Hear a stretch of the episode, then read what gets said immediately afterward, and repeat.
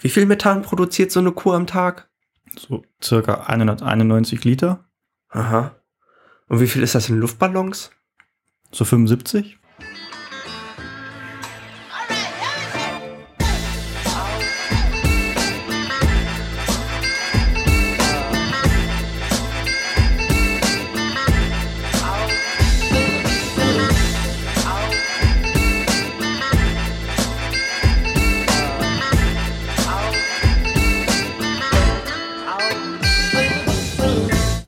Herzlich willkommen. Ihr hört die siebte Ausgabe des Underdogs Podcast. Am Mikrofon begrüßt euch Fabian Link und heute bei mir ist der Andreas. Hallo Andreas. Hallo Fabian. Nachdem wir ja in der letzten Ausgabe einen kleinen Ausflug in die ja, allgemeinen Studientipps gewagt haben, geht es diesmal wieder wissenschaftlicher zu. Und äh, wir gehen erneut in die Naturwissenschaften, denn Andreas ist Biotechnologe und wird uns heute etwas über sein Promotionsprojekt erzählen. Andreas, vielleicht magst du erstmal erklären, was Biotechnologie überhaupt im Allgemeinen so ist und was das bedeutet. Das mache ich sehr gerne. Biotechnologie, wie der Name schon sagt, bezeichnet die Nutzung von lebenden Organismen oder von Komponenten von lebenden Organismen, um ein Wertprodukt oder irgendetwas zu produzieren. Das ist eine sehr alte Wissenschaft, zum Beispiel die Herstellung von Bier Brot oder Käse sind Beispiele für biotechnologische Prozesse. Vor mehreren tausend Jahren wurde das bereits durchgeführt und damals wussten die Menschen aber noch nicht, was Biotechnologie ist, aber sie haben es trotzdem genutzt. Wurde also noch nicht unter dem Namen geführt. genau. Und Biotechnologie kann man anhand von verschiedenen Farben einordnen, so wie den Regenbogen, anhand des, der Farben des Regenbogens. Zum Beispiel die rote Biotechnologie, die steht hm, im gröberen Sinne für medizinische Anwendungen oder für pharmazeutische Anwendungen. Die grüne Biotechnologie befasst sich mit Landwirtschaft oder mit Pflanzen im Allgemeinen. Die weiße Biotechnologie steht für industrielle Prozesse. Blaue Biotechnologie für marine Organismen, die Nutzung von marinen Organismen. Und dann gibt es auch noch gelbe Biotechnologie, die sich mit Insekten oder Insektenzellen beschäftigt. Und graue Biotechnologie, die äh, im Rahmen der Abfallwirtschaft genutzt wird. Das sind ja vielfältige Einsatzgebiete der Biotechnologie.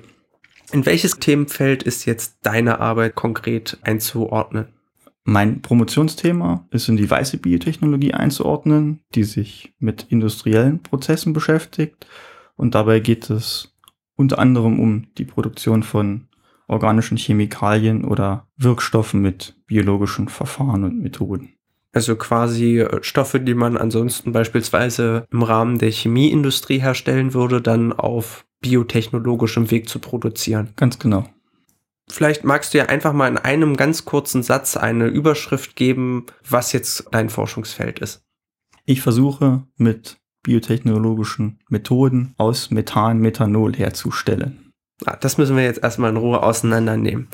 Also mit biotechnologischen Methoden aus Methan Methanol herstellen. Vielleicht sollten wir erstmal eine kurze Einführung zum Methan geben. Das ist ja ein Gas, was manchen schon bekannt ist. Warum beschäftigst du dich mit Methan? Was ist daran spannend?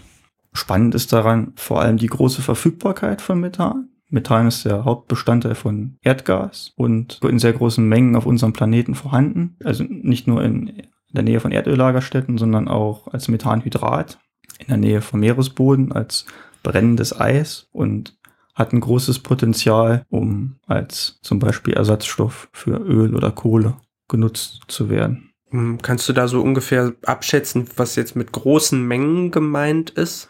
Soweit ich es in Erinnerung habe, sind die äh, Methan- bzw. Methanhydrat-Vorkommen liegen etwa in der Größenordnung oder in der zehnfachen Größenordnung der Vorkommen, die an Kohle vorhanden sind.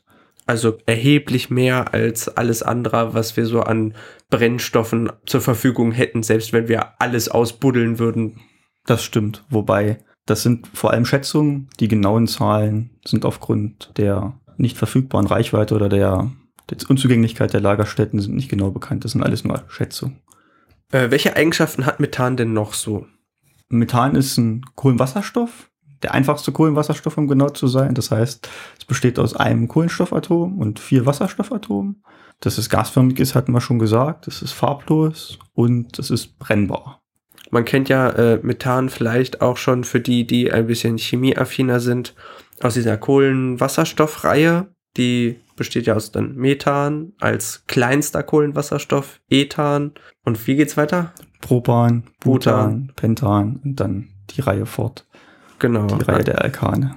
Die Kohlenwasserstoffe kennt man dann vielleicht auch im Zusammenhang mit Feuerzeuggas und äh, Campingkochergas, wo es ja auch als Brennstoff schon verwendet wird. Gut, und du möchtest aus Methan Methanol machen. Wenn Methan so tolle Eigenschaften hat, warum möchtest du es denn dann ausgerechnet in Methanol umwandeln?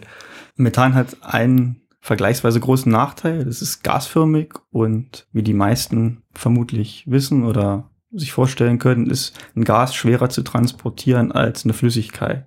Und der Vorteil von Methanol gegenüber Methan ist, dass es flüssig ist und dass man es dadurch zum Beispiel in die bestehenden chemischen Prozesse besser einsetzen kann oder auch besser transportieren lassen kann durch Pipeline. Um Methan, Methan flüssig zu machen, muss man es auf sehr tiefe Temperaturen unter 150 Grad unter Null absenken und das ist dann wieder energieintensiv. Und deshalb ist es sinnvoller oder besser geeignet, das Methanol zu nutzen. Aus welchen Kontexten heraus kennt man denn das Methanol sonst noch? Also mir fällt da vor allen Dingen der gepanschte Schnaps ein, der dann billige Fuselalkohole enthält, unter anderem eben den Methanol, der dann taub und blind macht. Das stimmt. Methanol ist ein Alkohol, auch wieder ein Kohlenwasserstoff. Im Unterschied zu Methan wird hier noch ein Sauerstoffatom hinzugefügt, was an das Kohlenstoff gebunden ist und ist eine Flüssigkeit, ist farblos und auch brennbar. Und die landläufigste Meinung oder das, was man am meisten damit verbindet, ist tatsächlich der gepanschte Alkohol. Bei unzureichenden Destillationen oder nicht genau kontrollierten Verfahren entsteht dann Methanol und der kann blind machen, beziehungsweise eigentlich sind es die Abbauprodukte von Methanol, die dann blind machen können. Und äh, witzigerweise ist das Gegenmittel bei einer Methanolvergiftung einen ordentlichen Schluck Ethanol zu trinken, weil der eher verstoffwechselt wird und dadurch die Vergiftungserscheinungen ein Stück weit aufgehoben werden können. Also falls ihr mal eine Methanolvergiftung habt, dann könnt ihr euch betrinken. Ich würde ja ganz vorsichtig empfehlen, mit einer Methanolvergiftung erstmal ins Krankenhaus zu gehen, aber das wäre dann der. In der Hausapotheke wird es dann auch der äh, Schnaps tun. Im Prinzip wirkt ja Ethanol als Gegengift, weil es den Ethanol von den Enzymen verdrängt. Da kommen wir ja dann später auch nochmal dazu, was Enzyme sind und woran das liegt. Aber vorher würde ich vielleicht erstmal darüber reden, ähm, ist das denn eine übliche Reaktion, dass man Methan zu Methanol herstellt? Also ist das jetzt eine total revolutionäre Idee von dir oder ist das schon längere Praxis? Chemisch wird das schon längerfristig durchgeführt. Da nutzt man dann aber andere Komponenten. Nutzt nicht Methan, um Methanol herzustellen, sondern Synthesegas, Kohlenmonoxid und Wasserstoff, weil die chemische Umsetzung von Methan zu Methanol, die ist etwas anspruchsvoll, weil die Oxidation, also die Reaktion dann äh, meistens noch weiter läuft als das Methanol und man nicht das gewünschte Produkt bekommt. Und tatsächlich ist Methanol aber eine, eine wichtige chemische Komponente und wird in mehreren Millionen Tonnen produziert, vor allem chemisch und dann verwendet für weitere Produktionsschritte von Ameisensäure, Essigsäure oder auch Formaldehyd, also weiteren Chemikalien. Also Methanol wird im richtig großen Maßstab benötigt. Genau. Aber das Methan, das ja in großen, großen Mengen verfügbar wäre, das können wir nicht zu Methanol umwandeln auf chemischem Weg. Das funktioniert, aber es funktioniert wenig erfolgreich. Warum? Weil das wenig selektiv produziert wird. Also die Vorliebe von Methan, wenn das chemisch reagiert, ist komplett weiter zu reagieren bis zum Kohlenstoffdioxid. Und man braucht da ähm, als Chemiker spezifische Katalysatoren, die das Ganze durchführen und diese Produktionsschritte oder diese, ähm, das ist noch nicht so weit entwickelt, dass es industriell hergestellt werden kann, im industriellen Maßstab. Das ist also sehr aufwendig. Wenn ich das richtig verstanden habe, braucht man da auch sehr viel Druck und eine sehr hohe Temperatur. Genau. Bei den chemischen Reaktionen, die laufen bei mehreren hundert Grad ab und teilweise Überdrücken von hunderten Bar über dem Atmosphärendruck und sind dadurch dann auch entsprechend aufwendig, weil man die ganzen Apparaturen an diese Produktionsbedingungen anpassen muss. Also, um es kurz zusammenzufassen, du möchtest gerne aus Methan Methanol herstellen und zwar auf biotechnologischem Weg, weil die klassische Chemie hier nur mit extremen äh, Synthesebedingungen aufwarten kann, die du gerne umgehen möchtest. Genau, da kommt dann die Biotechnologie ins Spiel, die das Ganze bei schonenderen Bedingungen leisten kann. Du hattest jetzt gerade das Wort Katalysator in den Mund genommen und das ist ja auch ein für das Verständnis deines Projekts entscheidender Begriff. Vielleicht kannst du ja erstmal kurz erklären, was ein Katalysator genau ist und was das jetzt mit Enzymen zu tun hat. Hm. Ein Katalysator ist per Definition eine Komponente, die eine bestimmte Reaktion beschleunigt, ohne dabei selber verbraucht zu werden. Also am Ende der Reaktion wieder so aussieht, wie sie am Anfang der Reaktion ausgesehen hat. Im Alltag wird vor allem der Autoabgaskatalysator einigen im Begriff sein. Der wird eingesetzt, um giftige Abgase zu filtern und Stickoxide oder Kohlenmonoxid in weniger schädliche Verbindungen umzusetzen. Das ist dann tatsächlich ein chemischer Katalysator, der in so gut wie allen Automobilen eingebaut ist. Und biologische Katalysatoren gibt es auch. Das sind dann Biokatalysatoren.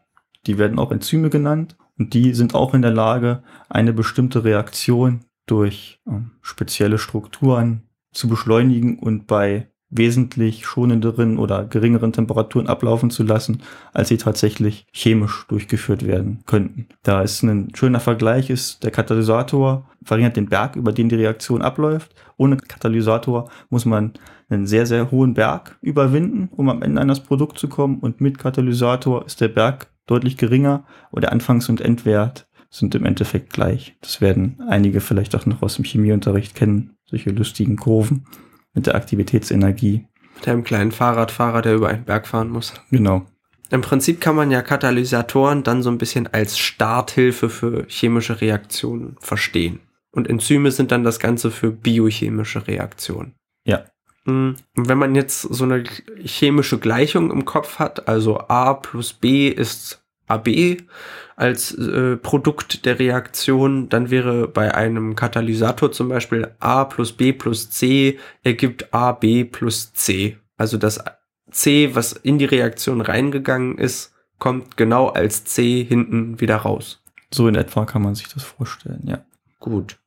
Hast du denn noch andere Beispiele für Katalysatoren, also vor allen Dingen für Biokatalysatoren, also Enzyme, die vielleicht für die Zuhörerinnen und Zuhörer ein Begriff sein könnten? Enzyme spielen natürlich im menschlichen Körper eine, eine sehr große Rolle, zum Beispiel auch bei der Verdauung. Und ein bekanntes Enzym ist die Amylase. Daran kann man erkennen, was ein Enzym ist, denn alle Enzyme enden mit der Endung Ase. Die Amylase befindet sich im Speichel und zersetzt Kohlenhydrate in Zucker. Und das ist ein ganz einfaches Experiment, was man dann selber durchführen kann. Man kaut sehr lange auf einem Stück Brot herum und irgendwann sollte es süßlich schmecken und das ist dann tatsächlich auf die Wirkung der Amylase zurückzuführen. Also Selbstversuch für alle zu Hause. Einmal schön lange auf einem Stück Graubrot rumkauen und dann überprüfen, ob süß schmeckt. Ähm, das Enzym, was du jetzt aber verwendest für deine chemische, biochemische Reaktion, äh, das entstammt nicht dem menschlichen Körper. Genau. Das kommt aus einem Bakterium. Was für ein Bakterium? Das ist ein Bodenbakterium, was auf natürlichem Wege, also was als Nahrung Methan nutzt und das kommt in Regionen vor, also die natürlichen Habitate, der natürliche Lebensraum des Bakteriums, wo auch Methan vorkommt, zum Beispiel in, in der Nähe von heißen Quellen oder im Boden, wie gesagt. Und das Ganze habe ich mir dann so besorgt. Beziehungsweise ich habe es mir schicken lassen. Also ich bin nicht in irgendeine Sumpfregion gefahren, habe dann den Boden gebuddelt und dann das Bakterium aus dem Boden geholt, sondern das haben andere Forscher für mich gemacht und das in einer Stammsammlung hinterlegt, auf die ich dann zurückgreifen konnte. Also im Prinzip per Post bestellt. Auf bakterien24.de. So ähnlich. Das, aber irgendwann hat jemand mal dieses äh, Bakterium aus einer heißen Quelle ausgegraben und quasi in ein Verzeichnis aller Bakterien mit aufgenommen. Und wer jetzt damit Wissenschaft betreiben möchte, kann es sich einfach per Post zuschicken Genau. lassen. Dann nehme ich mal an, wenn es so um die Eigenschaften dieses Bakteriums geht, dann fühlt es sich in Wärme wohl in einem warmen Bad. Genau, das wächst bei 30 Grad Celsius am optimalsten. Menschliche Körpertemperatur sind 37 Grad und das ist ein bisschen zu hoch für das Bakterium. Das mag eher 30 Grad Celsius. Stirbt es dann gleich ab? Das wächst nur langsamer. Was ist das eigentlich für ein Bakterium? Wie heißt das eigentlich? Das Bakterium heißt Methylosinus trichosporium OB3b. Ja, Da wissen wir doch Bescheid. Sollten die meisten kennen. Was machst du jetzt erstmal mit diesem Bakterium? Also du hast es jetzt aus dem Paket gezogen und wie, wie viele Bakterien bekommst du dazu geschickt? 1000, 10.000, 5? Das sind schon einige. Ich würde sagen mehrere hunderttausend, wobei ich sie nicht gezählt habe. Ich habe das Paket nicht aufgemacht und alles durchgezählt, sondern das war eine Probe und da war auch eine Anleitung dabei, wie man damit verfahren sollte. Quasi eine Gebrauchsanleitung. Und nach der habe ich mich gerichtet, habe die in ein definiertes Medium, also in eine wässrige Lösung gepackt und dann in eine abgeschlossene Flasche und da dann Methan zugegeben und das bei den 30 Grad geschüttelt und dann wachsen die Bakterien, wenn die sozusagen Methan zu fressen haben. Und das Wachstum kann man dadurch sehen, dass die wässrige Lösung dann im Laufe der Zeit immer trüber wird. Dann irgendwann wird das Mineralwasser sozusagen zum Apfelsaft und das entspricht dann dem Wachstum der Bakterien. Und wofür brauchst du jetzt das Methan? Das Methan ist die Nahrung der Organismen. Die wachsen damit, so wie wir morgens eine Butterbrot essen oder ein Apfel, so braucht das Bakterium Methan und wächst sozusagen dadurch. Zieht sich in der Mittagspause erstmal eine schöne Portion Methan aus der Ja, Box. Oder, oder auch nachts, Mitternachtssnack. Okay. Und äh, jetzt hast du dann eine Flasche, die äh, völlig durchwuchert ist mit eben diesem methanfressenden Bakterium. Und das hilft dir jetzt aber natürlich für deine biotechnologische Anlage nicht so viel. Genau. Das stimmt, weil das Bakterium nutzt das Methan und baut daraus quasi neue Zellen auf. Ich will aber Methan und daraus Methanol machen. Und der Vorteil des Bakteriums ist, das hat ein Enzym, was genau diese Reaktion katalysiert. Und das Enzym, daran bin ich eigentlich interessiert. Also das Bakterium ist nur der Mittel zum Zweck, beziehungsweise die Hülle. Und das Enzym gilt es dann aus dem Bakterium herauszuholen und damit weiterzuarbeiten. Und genau das habe ich auch getan. Und das muss man sich so vorstellen, das Bakterium ist wie ein Ei und darin schwimmt dann das Enzym herum als Eigelb und ich habe das dann aufgebrochen, mechanisch über ein Verfahren und so dann das Enzym herausgeholt und das dann anhand verschiedener Eigenschaften wie Größe oder pH-Wert aufgereinigt. Und am Ende hatte ich dann das isolierte Enzym und konnte damit dann arbeiten. Und das Aufbrechen kann man sich quasi als sehr starkes Schütteln vorstellen. Nein, eher nicht. Da wird die Flüssigkeit mit dem Bakterium wird durch eine Leitung geschickt, die dann immer enger wird und am Ende prallen die Bakterien aus der Lösung auf einen Metallring und dadurch platzen sie auf. Ah, sie werden also quasi gegen eine Wand geschossen. So ähnlich, genau. Dann ist das Bakterium aufgebrochen und du sortierst dir sozusagen die, in dem Bakterium sind ja ganz viele Enzyme, es braucht ja nicht nur eins zum Leben. Und jetzt gibt es ein ganz bestimmtes Enzym, was dich interessiert und was du dir dann aus den vorhandenen da herauspickst. Und welches Enzym ist das? Das Enzym ist die lösliche Methan-Monooxygenase. Erneut hier der, der Begriff Ase, das heißt, es ist ein Enzym.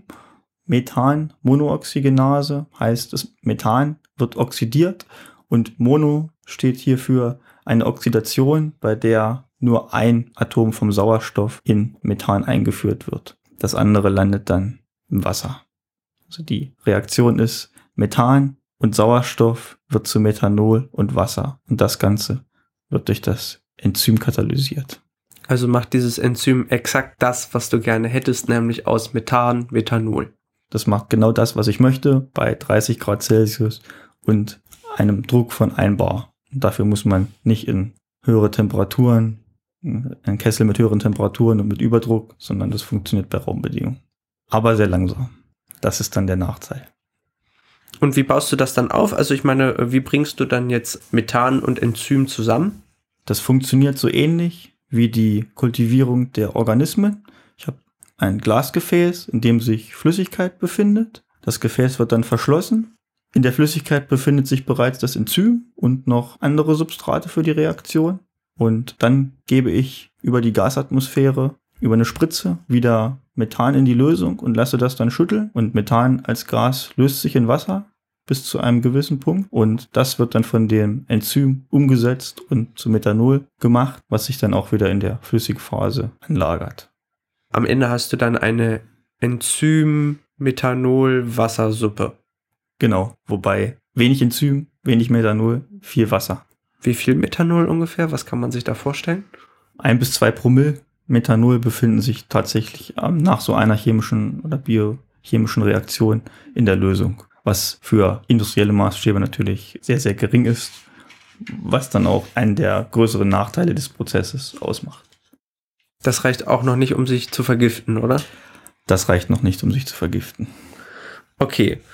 Um das nochmal ganz kurz zusammenzufassen, du isolierst dann das Enzym aus den Bakterien, gibst das Ganze in einen großen Reaktionsbottich zusammen mit Wasser und Methan und anschließend, wie, wie lange dauert das? Wie lange muss man da warten, bis die Reaktion abgeschlossen ist? Die Reaktion dauert so 10 bis 300 Minuten, je nachdem, welche Parameter man untersuchen möchte. Oh ja, das ist ja aber gar nicht so lange. Ja, im Vergleich zu dem, den Bakterien, die circa 10 bis 15 Stunden brauchen, bis sie sich verdoppeln, ist die Reaktion relativ schnell. Aber im Vergleich zu anderen chemischen Katalysatoren ist das dann doch relativ lang mit also einer geringen Ausbeute. Für den industriellen Maßstab reicht also die Produktionsrate da noch nicht so wirklich aus? Das stimmt. Also das Verfahren ist aufgrund meiner Arbeit jetzt noch nicht in den industriellen Maßstab zu übertragen. Da muss noch einiges an Forschungsarbeit geleistet werden, bis daraus mal ein Prozess äh, gemacht wird, bei dem man dann Methanol aus Enzymen irgendwo im Regal kaufen kann. Aber deine Aufgabe war jetzt erstmal sozusagen die Grundlagen zu legen und das Feintuning werden dann deine Nachfolgerinnen und Nachfolger übernehmen. Genau. Was treten denn so für Probleme auf, wenn man versucht, im biotechnologischen Maßstab mit Enzymen chemische Stoffe herzustellen? Enzyme sind biologische Komponenten und biologische Komponenten machen mitunter nicht das, was man glaubt, was sie machen sollten. So, da treten zum Beispiel Nebenreaktionen auf, die man so nicht erwartet hat, beziehungsweise deren Ausmaß man so nicht erwartet hat. Und das war auch bei uns der Fall. Da wurden dann Nebenprodukte gebildet, die die Reaktion gestört haben. Und die musste man dann identifizieren, beziehungsweise die Nebenprodukte loswerden. Und das war mitunter sehr aufwendig und zeitintensiv bis wir dann Herr dieser Probleme geworden sind. Also Enzyme sind äh, manchmal Dieven. Wie kann man dann solche Probleme lösen? Also muss man dann die Reaktionsbedingungen verändern oder ist, liegt das dann daran, dass das Enzym noch nicht rein genug ist? Die Reinheit war in unserem Fall kein Problem, sondern das spezielle Problem bei uns war, dass das Enzym nicht nur Methan als Substrat akzeptiert, sondern auch noch ganz viele andere chemische Komponenten. Und dass es zum Beispiel auch eine, eine andere Reaktion katalysiert hat, die zwar bekannt ist, aber deren Ausmaß noch nicht so stark beschrieben war. Also deren, deren Ausmaß noch in der Größenordnung nicht bekannt war. Und da mussten wir mal drauf kommen, mussten uns dann die genauen Parameter anschauen, was wird gebildet, den geeigneten Nachweis dafür durchführen, ob es tatsächlich das, das Produkt ist, was wir da erwarten und dann entsprechende Gegenmaßnahmen einleiten. Und die Gegenmaßnahme in diesem speziellen Fall war tatsächlich, dass wir noch ein zweites Enzym zur Lösung zugegeben haben, um das Nebenprodukt loszuwerden. Das heißt, wir haben das Produkt des Enzyms mit einem weiteren Enzym bekämpft, wenn man das so sagen möchte. Was waren das für Nebenprodukte? Kannst du das kurz erläutern? Das Nebenprodukt, was uns am meisten gestört hat, war Wasserstoffperoxid, was man als Bleichmittel kennt in Haarfärbelösungen. Das ist tatsächlich auch gebildet worden von dem Enzym. Auch aus dem Methan? Nein, Sauerstoff da das Substrat. Also das Problem, was im Prinzip aufgetreten ist, ist, dass euer Enzym zu unspezifisch war. Es gibt ja Enzyme, die sehr, sehr genau nur einen einzigen Stoff als Substrat, also als Eingangsstoff akzeptieren und dann auch nur sehr genau eine Reaktion machen, aber euer Enzym war da eher, naja, genügsam und hat genommen, was so gekommen ist. Das stimmt. Unser Enzym ist tatsächlich sehr variabel und kann bis zu 100 weitere Substrate akzeptieren. Und diese Nebenreaktion mit dem Wasser, Wasserstoffperoxid, was da gebildet wurde, ist tatsächlich ähm, ein Problem dann gewesen. Ja, was wir aber auch lösen konnten, wie gesagt, durch die Zugabe eines weiteres, weiteren Enzyms. Was habt ihr dann aus dem Wasserstoffperoxid gemacht? Da wurde dann wieder Wasser draus. Ah, das habt ihr per Enzym wieder zu Wasser umsetzen lassen. Genau. Und ähm, jetzt hast du ja die Vielfältigkeit des Enzyms als Problem dargestellt, aber man könnte die ja im Prinzip auch nutzen, oder? Also andere Reaktionen untersuchen, die vielleicht geeignet wären, um sie per Enzym durchführen zu lassen. Ja, das ist eine, eine gute Idee, die tatsächlich auch so weiterverfolgt wird für die Methanolproduktion. In dem Maßstab ist das Enzym aktuell nicht geeignet, aber aufgrund der Variabilität gibt es noch verschiedene andere Substrate, die genutzt werden können, die mitunter auch schwieriger chemisch herzustellen sind. Und das birgt ein gewisses Potenzial ähm, für dieses Enzym beziehungsweise für diesen Prozess. Und dazu habe ich dann meinen Teil beigetragen, beziehungsweise die ersten Schritte auf diesem Weg dann begleitet. Obwohl das Ergebnis vielleicht erstmal etwas entmutigend ist, aber so ist das bei Grundlagenforschung ja oft, dass man am Ende sich äh, nicht sicher ist, ob das wirklich das geeignete Mittel ist. Bleibst du positiv gegenüber deinem Enzym gestimmt und hoffst, dass sich da noch eine gute Verwendung für finden wird? Ich denke, da gibt es Potenzial und im Laufe der Zeit beziehungsweise in den nächsten Jahrzehnten gehe ich davon aus, dass in irgendeiner Form das Enzym genutzt werden kann. Ob das zur Methanolbildung ist, wage ich zu bezweifeln, aber für andere Prozesse ist es sicherlich sinnvoll einsetzbar. Wir schließen die Interviews ja gerne mit einer kleinen Take-Home-Message. Möchtest du den Zuhörerinnen und Zuhörern gerne etwas aus dem Bereich der Biotechnologie mitgeben?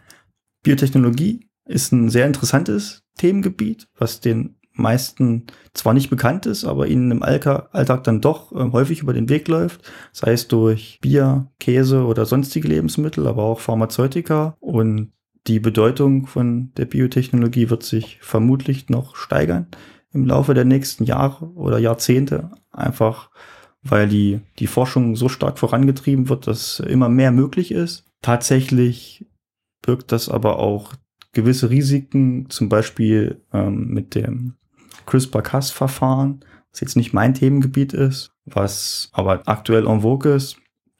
Und bestimmte Potenziale sind da noch wenig erforscht und bieten viele Chancen, aber auch einige Risiken. Also mit der Biotechnologie kann man sich äh, sehr verschieden auseinandersetzen. Da kommen sicherlich noch einige spannende Entwicklungen auf uns zu, die wir da beobachten können. Ich bedanke mich bei dir, Andreas, dass du heute bereit warst, ein bisschen mit mir zu plaudern. Und ich bedanke mich bei den Zuhörerinnen und Zuhörern. Wenn ihr Lust habt, dann freuen wir uns auf Kommentare, entweder bei iTunes, auf Facebook oder per E-Mail. Und ansonsten freue ich mich auf die nächste Episode und sage Tschüss. Tschüss.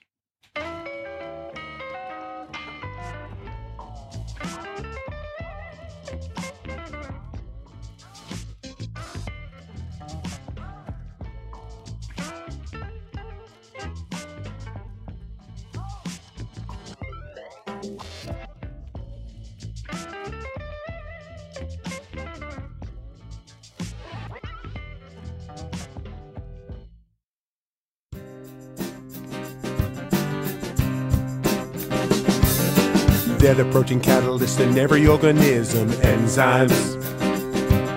Through enzymatic action, your metabolism's driven, enzymes.